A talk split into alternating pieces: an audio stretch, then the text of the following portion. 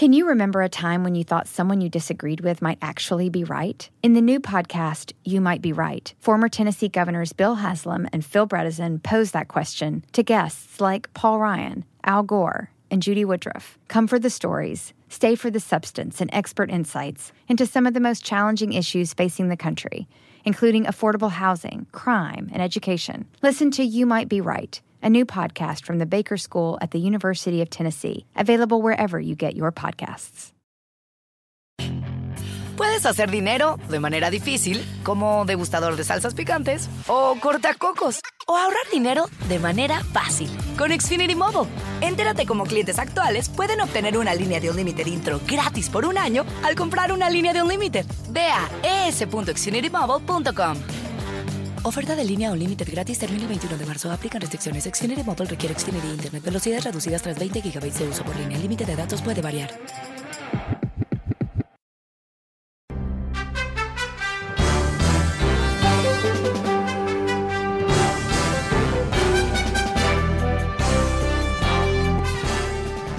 Hola, ¿cómo estás? Soy Fernando Espuelas. Muy buenas tardes desde Washington. Gracias por acompañarme.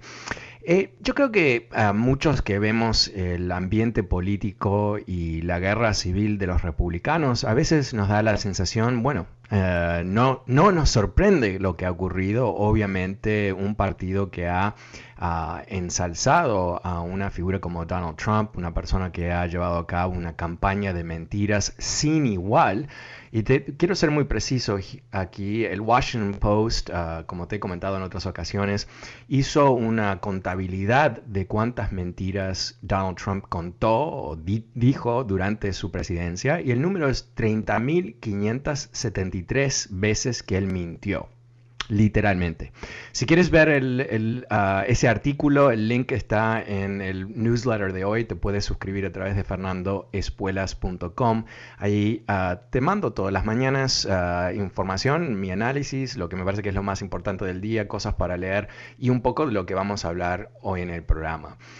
Entonces, eh, un partido que acepta a un líder en una democracia que miente de esa manera, que no es alguien confiable, que está siempre jugando con la realidad objetiva, recordemos también uno de los asesores de Trump, uh, Kellyanne Conway, que en el comienzo de la presidencia, un periodista completamente confundido de que mentían y mentían y mentían y cómo puede ser, y ella eh, inventó ese concepto que es una, una mentira en sí mismo, alternative facts hechos alternativos, como que hay otro universo donde existen otros hechos y no los hechos que tenemos enfrente de nosotros. En fin, eh, esta decepción masiva por parte del presidente eh, ha llevado a una incoherencia interna del Partido Republicano muy profunda. Una incoherencia que por un lado, supuestamente el partido de eh, presupuestos federales balanceados, que a su vez generaron los déficits más grandes que hemos tenido en décadas, ¿no? O sea, no es honesta la postura, simplemente es ah, cómoda. Ah, son ah, personas que se, les, se preocupan por el déficit cuando hay un presidente demócrata, pero cuando hay un presidente republicano es como que no existe, no está dentro de, del mundo en el cual ellos viven. Pero el punto aquí es que eh, yo tengo la sensación, viendo gente en Twitter y, gente que yo hablo todos los días para entender un poco cuál es el ambiente en, aquí en Washington, ah, que hay cierto, hay una frase en alemán que se llama Schadenfreude. Schadenfreude, Schadenfreude es sentir placer sobre el dolor de otro, ¿no? Muy alemán. y sienten este Schadenfreude de que el Partido Republicano se está quebrando y y bueno, menos mal, ¿no? Porque va, va, una cantidad de cosas sobre cuál no les gustan los republicanos. Pero yo tengo una postura totalmente diferente y este es eh, lo que escribí hoy en el newsletter, que yo creo que aquí eh, hay una crisis muy profunda institucional del Partido Republicano, pero esa crisis de los republicanos es la crisis de todos los estadounidenses. El sistema político que tenemos, que obviamente no es ideal, pero tenemos dos partidos Y no podemos tener uno de los dos en estas circunstancias de haberse quebrado, de tener uh, una facción trumpista que vive en un mundo alternativo y después los que quedan de los republicanos, tratando de, recomponerse como un partido normal, ¿no? De la derecha, pero un partido normal, democrático, y no teniendo la, fuerza uh, para hacerlo todavía. Falta, estamos en el comienzo de una nueva administración, estamos en el comienzo de un nuevo Washington por los próximos dos años, donde demócratas controlan la Cámara de Representantes y el Senado y obviamente la Casa Blanca. Así que eh, falta mucho para ver qué va a pasar. Pero definitivamente cuando vemos eh, el panorama de las próximas semanas, que van a estar dominados no sé cuántas semanas, pero por lo menos dos semanas, tres semanas, eh, con el juicio político de Donald Trump en el Senado de Estados Unidos, yo creo que vamos a ver eh, los resultados de esta guerra civil, porque parte de lo que va a ocurrir en este juicio político va a ser una exposición bastante dramática, eso es lo que se espera por lo menos, ah, de lo que ocurrió el 6 de enero cuando eh, los eh, grupos trumpistas invadieron el Capitolio con el fin de tratar de parar la certificación de las elecciones. ¿no? vamos a ver la violencia que se desató, vamos a escuchar muchos de, los invasores, ah, porque gracias muchas gracias invasores, eh, dejaron récords muy específicos, videos que pusieron en Facebook y otros lugares contándole a sus familias y sus amigos que había sido el día más emocionante de sus vidas. También fue el día en que cometieron varios crímenes, pero en fin, ahí estamos, ¿no? Y la pregunta va a ser, frente a estas evidencias que van a ser, ah, yo creo, bastante claras, bastante nítidas, Em, ¿Qué van a hacer los republicanos? Obviamente todo un grupo de ellos son trumpistas y no importa si hay una foto de Trump tirándole un tiro a, un, a, una, no sé, un ciervito, ¿no? Igual no, no lo van a reconocer. Eh, pero ¿Qué pasa con nosotros republicanos? Que no están locos, simplemente son cobardes, ¿no? Son los que aguantaron a Trump porque estaban recibiendo los impuestos bajos para los ricos. Son los que estaban enamorados con todos estos jueces archiconservadores que, que nombraron en montones, ¿no? Eh, estaban dispuestos a aguantarse a Trump porque Trump atacaba a los demócratas. Todo e, e, ese intercambio comercial, si tú quieres, que ellos hicieron con Trump para recibir las, aquellas joyitas que ellos buscaban, a costas de lo que es la estabilidad del país, obviamente la solvencia política del Partido Republicano en sí mismo, vamos a ver qué hacen frente a lo que va a ser un, caso que se les va a presentar, que no va a ser ah, lo mismo que ocurrió en el primer impeachment, donde teníamos que reconstruir una conversación entre Trump y el presidente de Ucrania, y había una cantidad de personajes, todo en el entorno, que habían escuchado parte y habían escuchado otras conversaciones y todo el resto que realmente eh, ese, esa complejidad ah, que fue parte de esa trama que hizo Trump, ah, hizo, yo creo que fue un trabajo duro para, los demócratas, porque teniendo un presidente que miente, como he comentado, ¿no? 30 mil veces, ah, literalmente, eh, un entorno de republicanos que, que, estaban aliados con él y lo iban a defender sí o sí, independientemente de sus crímenes. Bueno, ahora es un poco diferente y, yo creo que el caso que se va a presentar, que va a estar muy armado con, o, vamos a decir, estructurado alrededor de los videos que, hemos visto, quizás tú los has visto, ah, yo los he compartido en diferentes momentos, cuando eso esté armado en un caso racional, y lo vamos a poder ver, ¿no? Obviamente va a haber una cobertura mediática muy importante. Ah, ¿qué, van a hacer? ¿No? ¿Qué van a hacer? ¿Cómo ignoran ellos, cómo llegan a ignorar, diría yo, eh, la, la realidad que van a tener enfrente de ellos? Bueno, eh, vamos a ir a las líneas. El número es 844-410-1020. Eh, ¿Cómo lo ves tú? ¿Qué, quieres ver tú en este juicio político? Eh, ¿Has llegado a una conclusión sobre Trump? ¿No has llegado a una conclusión? Llámame. El número es 844-410-1020. Aprovecho para invitarte que te suscribas a mi nuevo newsletter. Ah, todos los días te mando a tu email información sobre lo que está pasando aquí en Washington. Ah, no, no es ah, un periódico, es ah, un newsletter, o sea, rápido de leer, ojalá divertido, lo puedes compartir con tus amigos. Suscríbete en fernandoespuelas.com y también te recuerdo, conéctate conmigo a través de Twitter también. Bueno, vamos a empezar la tarde con Daniel. Hola Daniel, ¿cómo te va? sí, buenas tardes Fernando. Ah, me gustó cómo empezaste el, programa diciendo que Donald Trump dijo muchas mentiras. Y cada vez que iba a, campaña, le decía a su gente que iba a hacer la, muralla ahí en, la frontera y los mesos le creyeron. Pero ahora este Biden salió a hacer campaña en Georgia y le dijo a toda la gente que él iba a dar los dos mil dólares inmediatamente y votaban por los demócratas y ganaban el Senado. Entonces ahí ya mintió él porque ahora sale con su batea de baba que son 1400 ah, y ahora está dispuesto a negociar con republicanos que están ofreciendo mil dólares solamente. Entonces ahí yo creo que debemos de llamarle la atención a Biden por haber mentido. Ah, pero, ok, no, es una mentira y te voy a explicar por qué. Eh, primero, eh, ya los demócratas están por archivar lo que sería el plan de Biden de rescate nacional y lo están haciendo más allá del rechazo de los republicanos. Así que están avanzando con ese plan. Eh, no ha habido ninguna mentira, no es lo que ha ocurrido. Eh, y tú dices en forma despectiva que él está negociando con los republicanos.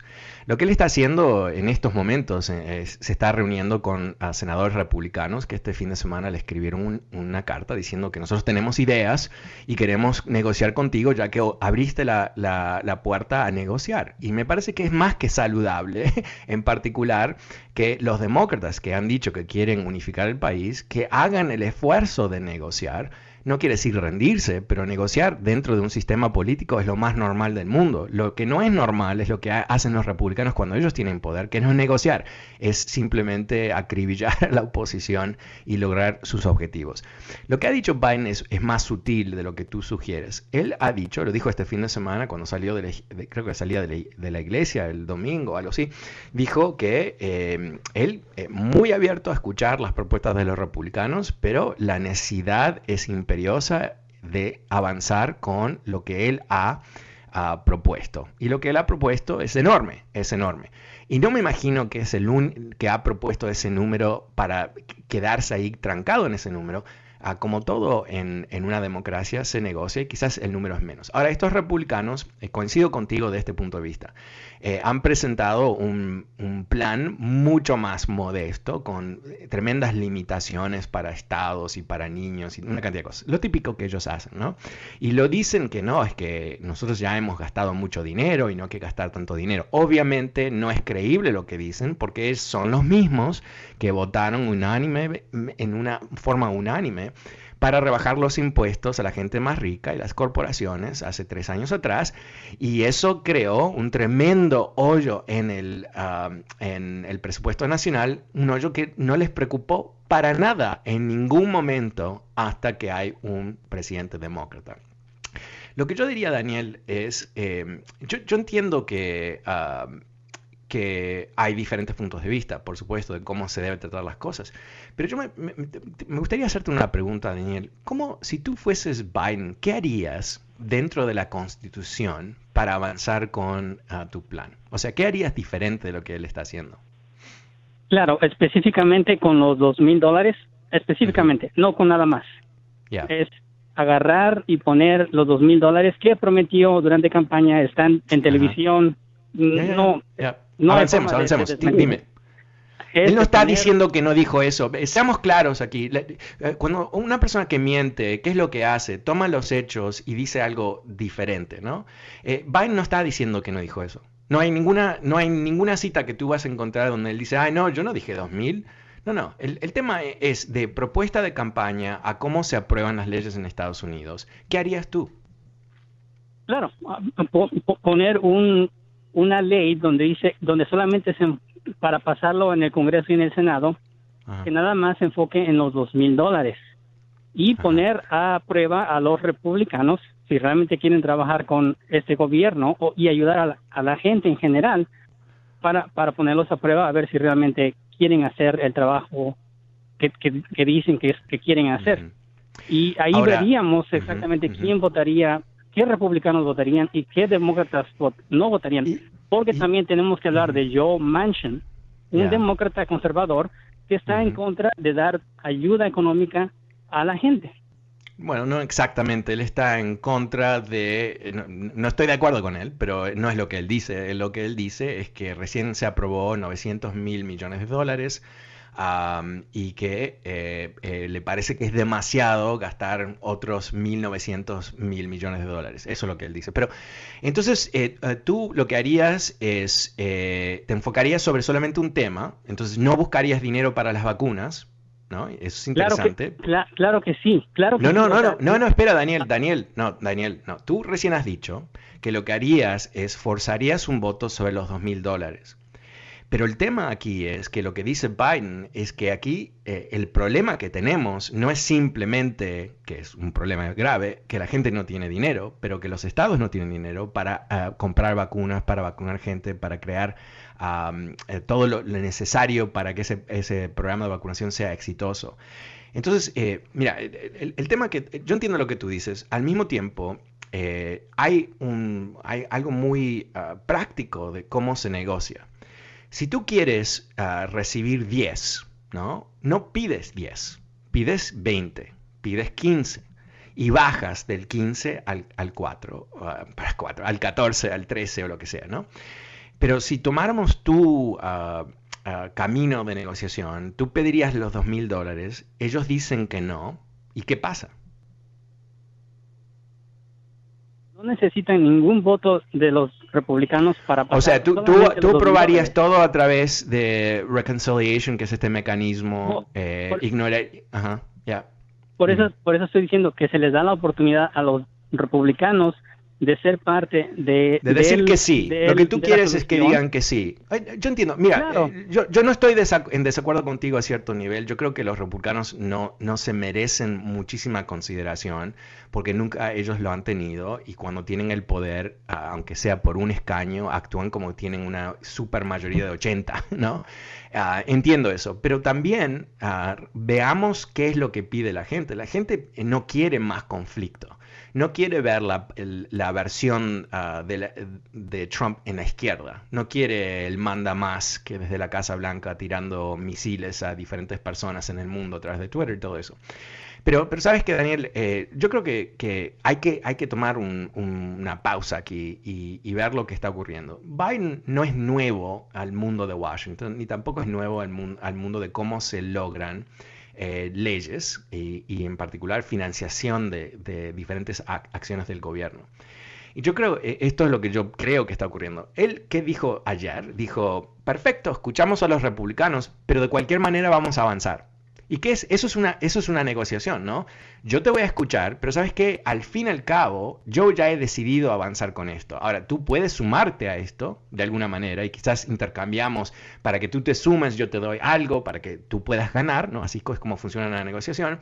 Ah, pero eh, vamos a ver lo que hace Biden. Vamos a, hacer, vamos a ver lo que, lo que hace. Yo no lo veo a él entregándose. Yo no lo veo a él como alguien naive que o sea, mira, la crítica que se le hace a Obama, sé que tú tienes muchas críticas sin duda, pero, pero la crítica que se le hace a él relativo a cómo negoció con los republicanos es que ellos estuvieron todo un año negociando con los republicanos, casi un año, eh, lo que era el plan de estímulo de la economía cuando estaba eh, eh, sufriendo la gran recesión. Y, el plan de salud y una cantidad de cosas que negociaron con ellos, porque Obama decía, vamos a, vamos a retomar cómo funcionaba Washington antes. Ah, de que los republicanos se pusieron locos durante, ah, durante la década de los noventas. Ah, ¿Y qué es lo que logró con eso? Muy poco muy poco, porque no negociaron en buena fe, avanzaron con una negociación, hicieron cambios a los proyectos de ley, pero volvieron siempre a la misma dinámica, donde se rehusaban a, avanzar con Obama porque era Obama. Entonces ahí yo creo que, Daniel, tenemos una, dinámica en donde eh, Biden quizás fracase, ojalá que no, eh, pero no va a fracasar porque no sabe cómo son los republicanos. Vamos a ver, muchísimas gracias. El número es 844-410-1020. Pasemos con Alicia. Hola Alicia, buenas tardes, ¿cómo te va? Hola Fernando, ¿cómo te va? Bien, gracias a ti. bien, gracias. Este, solo también le quiero contestar algo a Daniel. Yo creo que no está muy bien informado acerca de los dos mil dólares, incluyendo los 600 que ya enviaron. Los mil doscientos, ¿cuánto es? O 1400 que, que, que van a mandar, eso hace los 2000. No van a mandar 2000. Exacto. Eh, vamos a ver qué mandan, ¿no? Porque todavía no nada está aprobado, pero ese es, es, un buen punto, ¿no? O sea, eh, lo que dijo Biden, para, para citarlo, recuerdo lo que él dijo, it's a down payment, ¿no? Es, es una seña que, que, se dio el, cuando se estaba aprobando el, los 900 mil millones de dólares antes de que, de que hubo el, el cambio de, de presidente. Eh, Biden dijo, I see this as a down payment, ¿no? Es una seña y cuando yo esté en la Casa Blanca, vamos a negociar algo que es mucho más profundo porque se necesita. Entonces, eh, muy, buena recordatoria, Alicia. Eh, Fernando, una, una, una pregunta. ¿Tú sabes quién escribió el libro este de Future Shock?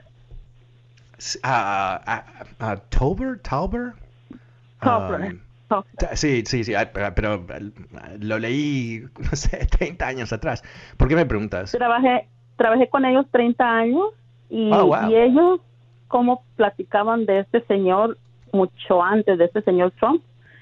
Decían que era un corrupto y todo eso, imagínate. O sea que desde él tiene una trayectoria grande y, y, estás hablando con personas que sabían.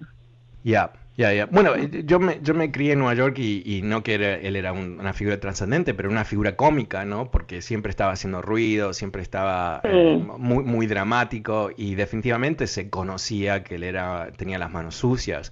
Yo tuve un periodo de mi vida, más o menos cinco años, donde yo fui parte un poco de la alta sociedad en Nueva York por razones de, empresa. No voy, a, no aburrirte con los detalles. Pero él nunca fue parte de eso. Nunca, yo nunca lo vi en ningún evento, no, no, ninguna de las, las cosas que, al cual yo iba constantemente y tenía que sentarme ahí, aburrirme a pilas vestido con smoking y, y cayéndome ir, nunca participó en esas cosas porque él no, no, no daba dinero, por ejemplo, no, no era parte de esa, ese entorno de, de la alta sociedad. Él, era un, un, tipo que se veía más como un personaje que como un líder. Y yo creo que, que él, eh, como gran mentiroso que es, un, tipo que miente con realmente al nivel olímpico, ¿no? En la eh, eh, medalla de oro olímpico él pudo mentirle al resto del mundo. No es, no es accidente que él eh, en las dos elecciones pierde Nueva York por enormes cantidades, porque todos los que estábamos ahí lo conocíamos. Muchísimas gracias, Alicia. Eh, gracias, Gracias a ti. Hasta luego. El número es 844-410-1020. Pasemos con Roberto. Hola, Roberto, ¿cómo te va? Aló, Roberto. Oh, hola, Fernando, buenas tardes. Buenas ah, tardes. Para hacer, para hacer el mismo comentario que hizo la señora el señor este necesita informarse un poquito más, Daniel, porque lo que dijo la señora es cierto. Cuando Biden estaba en campaña, él, él no él no dijo dos mil dólares, él dijo que, que los 600 dólares iban incluidos con los dos mil dólares. Entonces eh, eh, hay que hay que leer un poquito y hay que informarse un poquito mejor cuando vamos a dar una opinión. Pero, eh, ¿sabes qué, Roberto? Yo, conozco a, Daniel porque él me ha llamado en otras ocasiones y ah, él es una persona que, no digo eh, que, es que no es honesto, no, no, no, digo eso, pero él es eh, un radical de la izquierda. Entonces, eh, nos suena a veces a mí, ah, siendo un centrista, tú puedes eh, identificar a esta gente, ¿no? Eh, él, no está buscando el éxito, él está buscando de alguna manera una especie de revancha porque él está, era un entusiasmado de Bernie y él es una persona que lo respeto, ¿no? No es mi cosa, pero que de, la izquierda, no digo que, es una izquierda que no quiere democracia, no por el estilo, o sea, no, hay nada malévolo de Daniel que sepamos basado en la poca información que tenemos. Pero ese es el problema con fanáticos, fanáticos de la izquierda, fanáticos de la derecha. Eh, son iguales, son iguales. Yo entiendo ahora ahora lo, lo que lo que a lo que pues más que todo por lo que te llamaba era porque el viernes me quedé con ganas de, hacer el comentario acerca de lo que estaban hablando. Y, y yo no sé por qué por qué nos preocupamos tanto. Le demostramos al señor Trump que somos mayoría que él no va a tener mayoría nunca le ganamos por millones y millones de votantes, ¿ok? Entonces, ¿por qué la gente se está preocupando por él? Y si, y si lo encuentran culpable en el impeachment, que, lo encuentren culpable ya, se, ya no olvidamos de él. Pero la verdad de las cosas es de que no tenemos que tenerle miedo porque somos mayoría. Ahora lo único que tenemos que hacer es involucrarnos más. Y en eso quiero darte las gracias. Porque yo era un votante pasivo. No, no participaba, votaba, pero no participaba en esta vez porque Trump estaba en la presidencia, participé, me hice donante de, Biden. Ah, Biden si, te, si, te, si, te soy, si te soy sincero, Biden no era mi, mi, favorito. Pero el mío tampoco. Eh, Roberto, eh, lamentablemente eh, me tengo que despedir porque tengo que ir a un corte comercial, pero muchísimas gracias por llamarme y gracias por tus comentarios. Soy Fernando Espuelas desde Washington y ya vuelvo, no te vayas. You might be right. It's simple, but something you almost never hear in politics today, with each side more concerned about scoring political points than solving problems. I'm Bill Haslam, a Republican. And I'm Phil Bredesen, a Democrat. We're former Tennessee governors, and we invite you to listen to our podcast, You Might Be Right. Join us and guests like Al Gore, Paul Ryan, Judy Woodruff, as we take on important issues facing our country. Listen and subscribe to You Might Be Right, a new podcast from the Baker School at the University of Tennessee. Puedes hacer dinero de manera difícil, como degustador de salsas picantes, o cortacocos, o ahorrar dinero de manera fácil con Xfinity Mobile. Entérate cómo clientes actuales pueden obtener una línea de un límite intro gratis por un año al comprar una línea de un límite. Ve a es.xfinitymobile.com. Oferta de línea o límite gratis termina el 21 de marzo. Aplican restricciones. Xfinity Mobile requiere Xfinity Internet. Velocidades reducidas tras 20 GB de uso por línea. El límite de datos puede variar.